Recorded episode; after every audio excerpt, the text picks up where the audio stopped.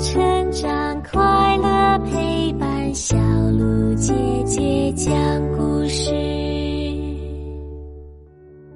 宝贝，你好呀，我是你的葫芦姐姐，又到了葫芦姐姐给你讲《伊索寓言》故事的时间啦。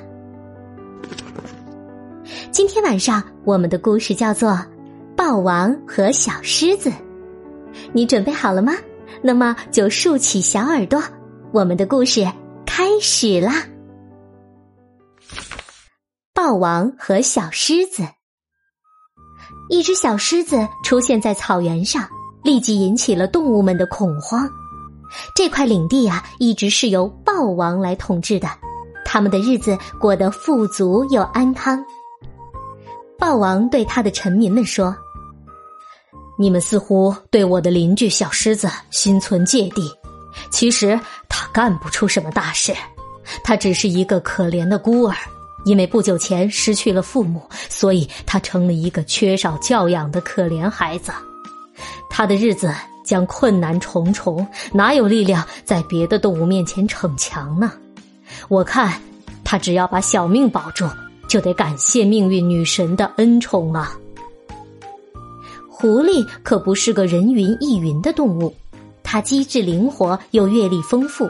听了豹王的话，他一面摇头，一面把自己的想法和盘托出。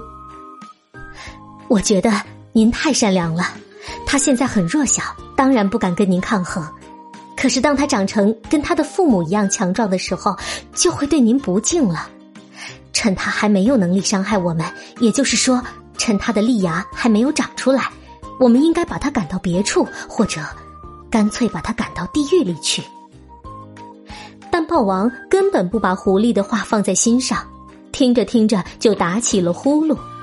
其他动物受了豹王的影响，也对狮子的出现视若无睹。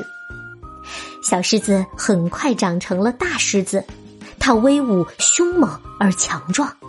豹王有些着急了，把狐狸召进宫里商量。狐狸叹了一口气，说道：“事情到了这一步，想改变已经不可能了。